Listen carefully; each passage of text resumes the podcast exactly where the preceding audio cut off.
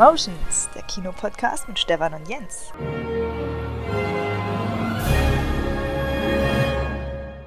Jens!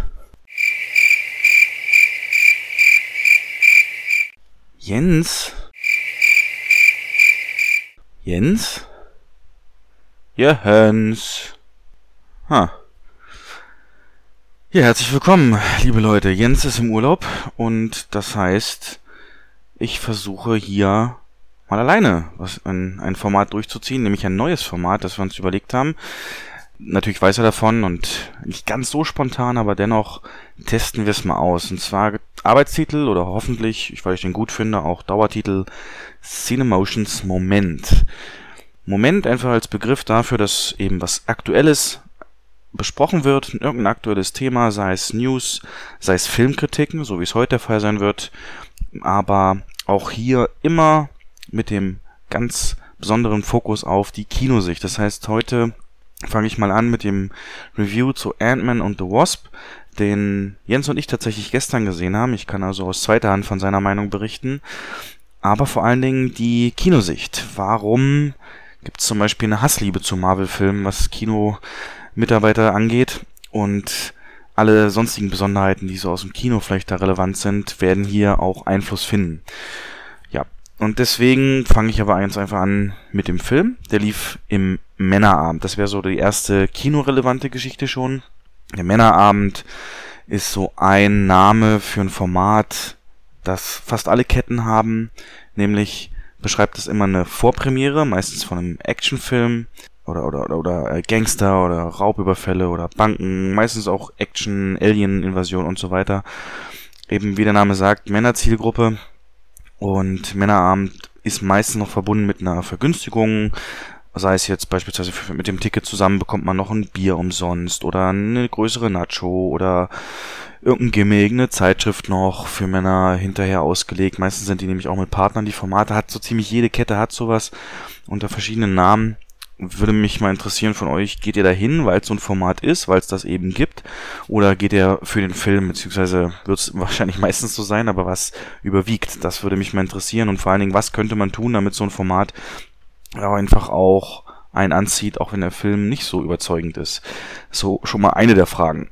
Und da gab es auch eine relativ krasse Kontroverse letztes Jahr, glaube ich, kann ich ja mal erzählen, und zwar sollte Tomb Raider in Männerabend laufen. Und das war so, dass dann kurz vorher äh, Reaktionen kamen aus dem Internet speziell und über die sozialen Netzwerke, wo es dann darum ging, dass es nicht sein kann, dass ein Film, der eine emanzipierte, selbstständige Frau als Hauptdarsteller hat, in dem Rahmen Männerabend zur Verfügung gestellt wird und gezeigt wird. Damals war es so, dass wir oder ist eigentlich immer noch so, immer noch ein Playboy auslegen, Playboy-Heft hinterher zum, wenn der Film vorbei ist, kostenlos zum Mitnehmen, weil das eben Kooperationspartner ist. Und wir alle wissen, Playboy hat schon längst nichts mehr hauptsächlich mit den nackten Bildern zu tun, sondern schon früher hieß es mehr aus Klischee, ich lese das wegen Interviews, aber die haben jetzt ja mittlerweile selber gesagt, die sind für die Berichterstattung wollen sie mehr tun und da äh, in die Tiefe gehen und richtig guten Journalismus liefern. Also es ist bei weitem nicht so ein Klischee, äh, ne Trucker-Magazin oder ähnliches mehr. Von daher, ja, war es aber eben, die Rückmeldungen, die da kamen, waren irgendwie, kann es sein, so ein Film, Frau Hauptrolle und Heldin und dann ein Männerabend, äh, ne, ein Playboy hinterher noch. Das war ja, sehr interessant. Wie hat man es gelöst? Man hat es dann eben nicht zum Männerabend gemacht, sondern zu einer Vorpremiere, ganz klassisch. Das gibt's ja auch, so völlig ohne Branding. Aber ja, schon krass, wie aufgeladen das ist. Grundsätzlich würde mich interessieren, wie seht ihr das? Sind solche Formate, wie könnte man die ausbauen? Was müsste da hinkommen, damit man eben wegen dem Drumherum vielleicht auch kommt? Beispiel, die Ladies Night oder Damenfilm, Frauennacht oder auch wieder 1000, Girls Night, Friends, Friends Tickets und so weiter, ähm, haben auch fast alle Kinos, dass man da dann in Kino geht, bei uns die Ladies Night was völlig anderes. Die wird nämlich ähm, durch uns sehr intensiv betreut und wir holen auch immer lokale Partner ran, die dann Ausstellungen haben und ihre Produkte zeigen oder auch eben immer passend zum Film. Also wenn ein Tanzfilm ist, haben wir mal eine Tanzschule angefragt oder ja, Shades of Grey, dann klar, so eine Dildo-Fee, so eine Firma, die so Tupperpartys mit Dildos macht und so weiter. Und das passt halt immer und viele, wirklich viele kommen dann auch genau deswegen, wollen sich das angucken, was gibt's da Neues, wie können wir unterhalten werden außerhalb vom Film, plus ein Gewinnspiel, Verlosung, das natürlich auch immer mit dem Film was zu tun hat und immer auch, ja, Reaktionen äh, vom, vom, vom ganzen Publikum äh, herauskitzeln soll und das meistens auch schafft. Also deswegen, äh, ja, völlig unterschiedlich erfolgreich und ich frage mich immer, wie können diese Formate eigentlich ja, noch erfolgreicher gemacht werden? Sind die am Puls der Zeit oder nicht? Geht man sowieso nur dahin, weil man den Filmtag eher sehen will? Wie sieht das aus bei euch? Aber unabhängig davon war das jetzt jedenfalls gestern zu Ant-Man und the Wasp. Und zum Film selber muss ich sagen, er hatte ja eine unglaubliche Aufgabe, nämlich nach Infinity War dem kulminierenden Event, das dieses dieser Film, der alles vereint hat, was es bis jetzt an zehn Jahren Marvel-Historie gab, mit dem großen Bösewicht Thanos entsprechend äh, danach anzutreten. Und wir, wie wir alle wissen, Infinity War hat ein richtig krasses Cliffhanger-Ende und die Leute sind natürlich jetzt gierig. Die wollen alles einsammeln, was dazu gehört. Und es gab schon mal eine ähnliche na nicht Verbindung, aber eine direktere Verbindung, nämlich als nach Avengers 1, was auch damals alle Rekorde gesprengt, gesprengt hatte, gab es Iron Man 3. Und der war auch super erfolgreich, weil die Leute hatten da auch noch einen Hauptavenger und das ging unmittelbar auch auf die Geschehnisse ein und die Auswirkungen auf Tony Stark der Ereignisse. Und jetzt hat man eben den kleinsten aller Helden sozusagen im wahrsten Sinne des Wortes als Film nach dem Film. So, und das war schon mal wirklich, wirklich schwierig. Ähm, das heißt, ich finde es persönlich sogar gut, dass man da gar nicht erst mit der Erwartung angeht, deutlich mehr oder was anderes von der Hauptstory mitzubekommen, sondern da diesen anderen Schwenk macht. Aber dieser Film hat auch tatsächlich inhaltlich so gut wie nichts mit Infinity War zu tun. Er ist für sich abgeschlossen und wo Infinity War noch das größte aller Dinge auf dem Leben, auf dem, auf dem Spiel stand, nämlich eben das halbe Leben des Universums sozusagen, ist der, der Aufhänger für Ant-Man und the Wasp eher, dass, ja, die Frau von Hank Pym aus der äh, Quantendimension, dieser molekularen Ebene äh, geholt werden soll, in die sie sich ja damals geschrumpft hat und seitdem nicht zurückkam. Also im direkten Vergleich doch ein sehr krasser Unterschied, was den Stake, die Fallhöhe sozusagen angeht. Hat mich persönlich nicht gestört, denn ich wusste von vornherein natürlich durch das Werbematerial, was mich da erwartet und auch durch den ersten Teil. Und deswegen, um den Bogen zu schließen, finde ich es gut, dass Man the Wasp genau in diese andere Richtung geht. Denn es hätte kein Film geschafft, außer der bald kommende Infinity War 2, da anzuknüpfen an Infinity War 1. Und deswegen hier mal wieder ein ganz klassischer Film nach der Marvel-Formel, wirklich ganz klassisch. Das ist nicht negativ gemeint, aber es das heißt eben auch, es ist kein, kein Film, der euch super in Erinnerung bleibt, der, der äh, beeindruckend ist in irgendeiner Form, Art und Weise. Er unterhält euch, er hat, ist handwerklich top gemacht, er, speziell die Kampfszenen äh, sind natürlich sehr kreativ sind wenige Kampfszenen, das muss man leider sagen, aber die, die es da gibt, da wird die um Umwelt, die Umgebung wieder sehr gut genutzt. Zumal hier auch noch ein, die, die, das Verhältnis von Hauptdarsteller und Antagonisten, na, ich will nicht sagen vielschichtig, aber es ist halt nicht nur ein Antagonist, es sind halt indirekt zwei beziehungsweise sogar drei, die alle völlig andere Motive und auch ähm, ja, Fähigkeiten haben. Und deswegen da, ja, es kommt auch da keine Langeweile auf, aber die sind eben auch alle kein Thanos. Also es, ist, es sind auch alles Gegner, die ja in dem Rahmen, wo sie spielen, ihre gewisse Bedrohung ausspielen können, aber dann eben doch ohne Konsequenz bleiben und da ja hier ganz klar das Stilistische in Vordergrund gestellt wurde, eben aus dem Trailer bekannt, der eine Bösewicht, der sich ja, der die Phasen verschieben kann sozusagen von seinem Körper und dadurch auch durch Solid Objects, durch feste Objekte durchspringen kann sozusagen, weil er kurz wie Rauch wird und dann wieder fest und so weiter und so fort. Und von daher, ähm, ja, wechselt sich das gut ab. Namensgebende The Wasp wird auch ganz gut integriert. Man sieht ihre Fähigkeiten recht schnell und sie lässt sich da auch nicht zu Schulden kommen, bringt die Kämpfe souverän hinter sich und die Chemie mit Paul Rudd passt auch, wobei man aber sagen muss, Paul Rudd der hier den Scott Lang, den Ant-Man spielt, hat auch einfach eine Chemie, also er strahlt die aus und dieses komödiantische Talent hat er und sogar aber auch eine der schauspielerisch besten Leistungen im Film bringt er. Nicht nur, weil er Hauptdarsteller ist, sondern äh, es gibt eine Szene, da muss er, da muss er tatsächlich einen anderen Charakter spielen.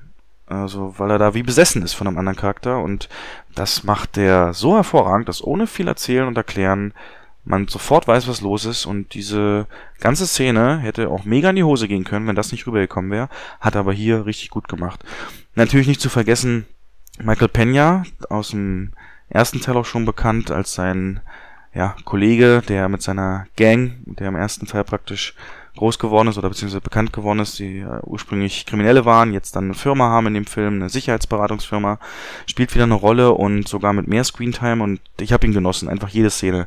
Er hat so ein, er hat also, er hat so ein Gesicht, so eine, so eine Körpersprache, die einfach komisch ist, aber nicht, nicht über ihn komisch, sondern einfach die lustig ist, die, die positiv ist, die amüsant ist.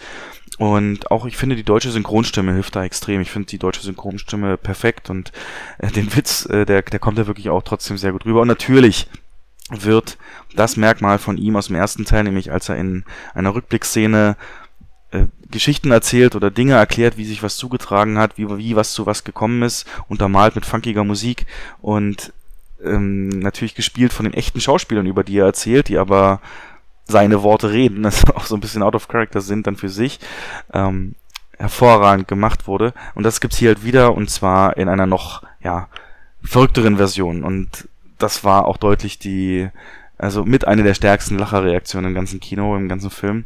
Von daher, er, er macht Spaß. Also das kann man nicht anders sagen wie gesagt, da die kreativen Größe, Schrumpfen, Expansionen, Effekte, die da werden da gut genutzt und Schauspieler lassen nicht zu Schulden kommen.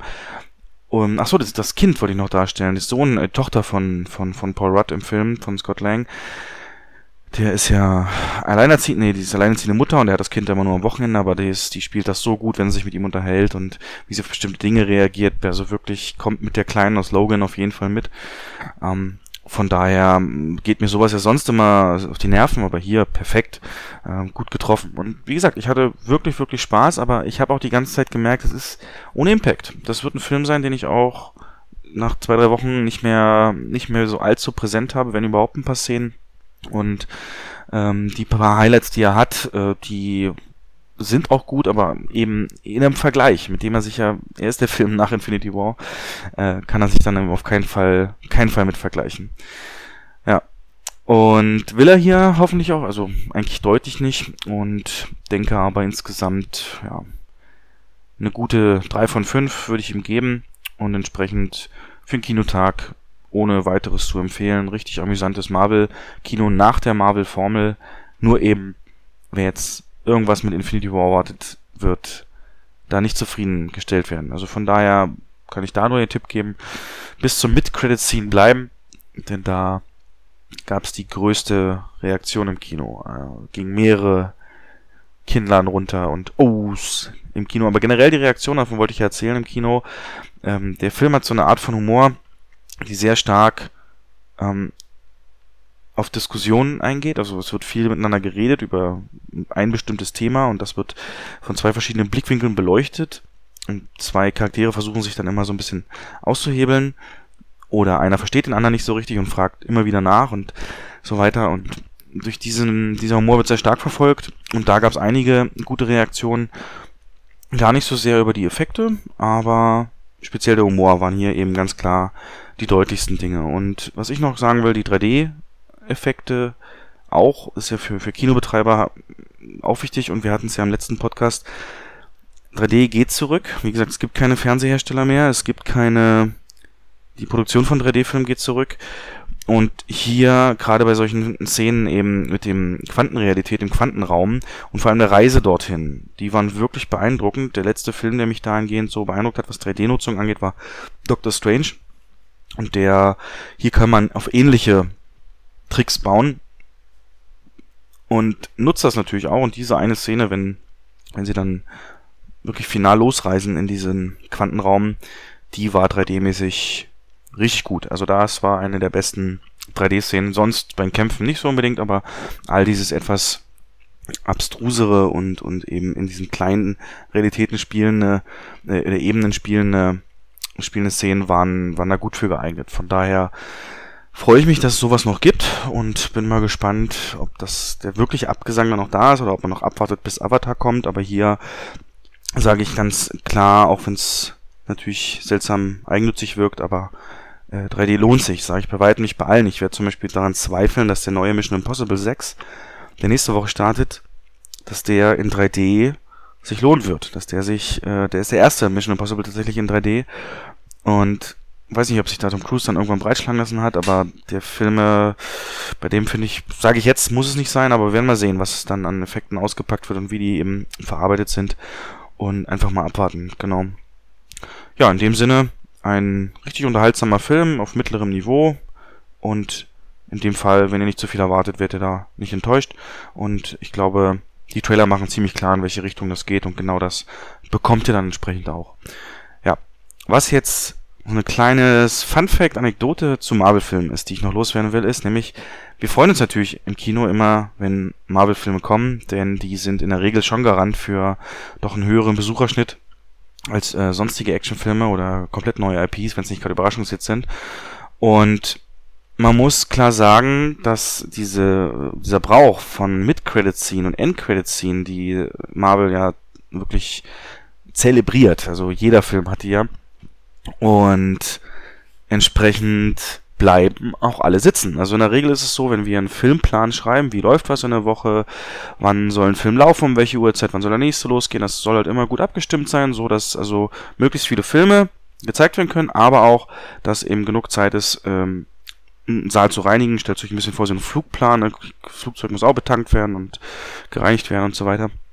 Und von daher ist das bei uns auch ein Punkt. Und hier, ja, ist es teilweise so, dass man sagt, ja, bei dem Film, da werden eh nicht alle bis zum ganzen Ende bleiben, aber wir können da vielleicht schon eher anfangen zu putzen. Da reichen dann zum Beispiel 15 Minuten Pause dazwischen, zwischen zwei Filmen, um das sauber zu kriegen oder 20.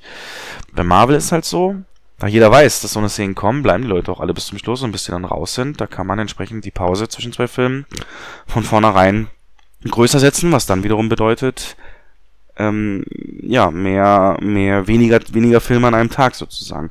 Das äh, ist so ein bisschen auch für Servicepersonal anstrengend, denn die haben A natürlich die Aufgabe, zum Ende des Films die Tür aufzumachen, zu kontrollieren, dass die Seitenlichter so halb angehen, aber dann eben auch ja, sobald es leer ist, reinzugehen. Und bei dem Film ist es halt klar, dass die dann auch ewig warten müssen. Das ist natürlich immer ein bisschen unbefriedigend, wenn man nicht sofort praktisch loslegen kann, da mit, mit reinigen. Und ja, deswegen ist so kleine Hassliebe ich fand es am besten, wie es damals Deadpool gemacht hat. Deadpool auch Comic-Verfilmung und weiß gar nicht, mit Credit, End-Credit Scene, glaube ich, ähnlich, aber auf jeden Fall haben die Leute es erwartet.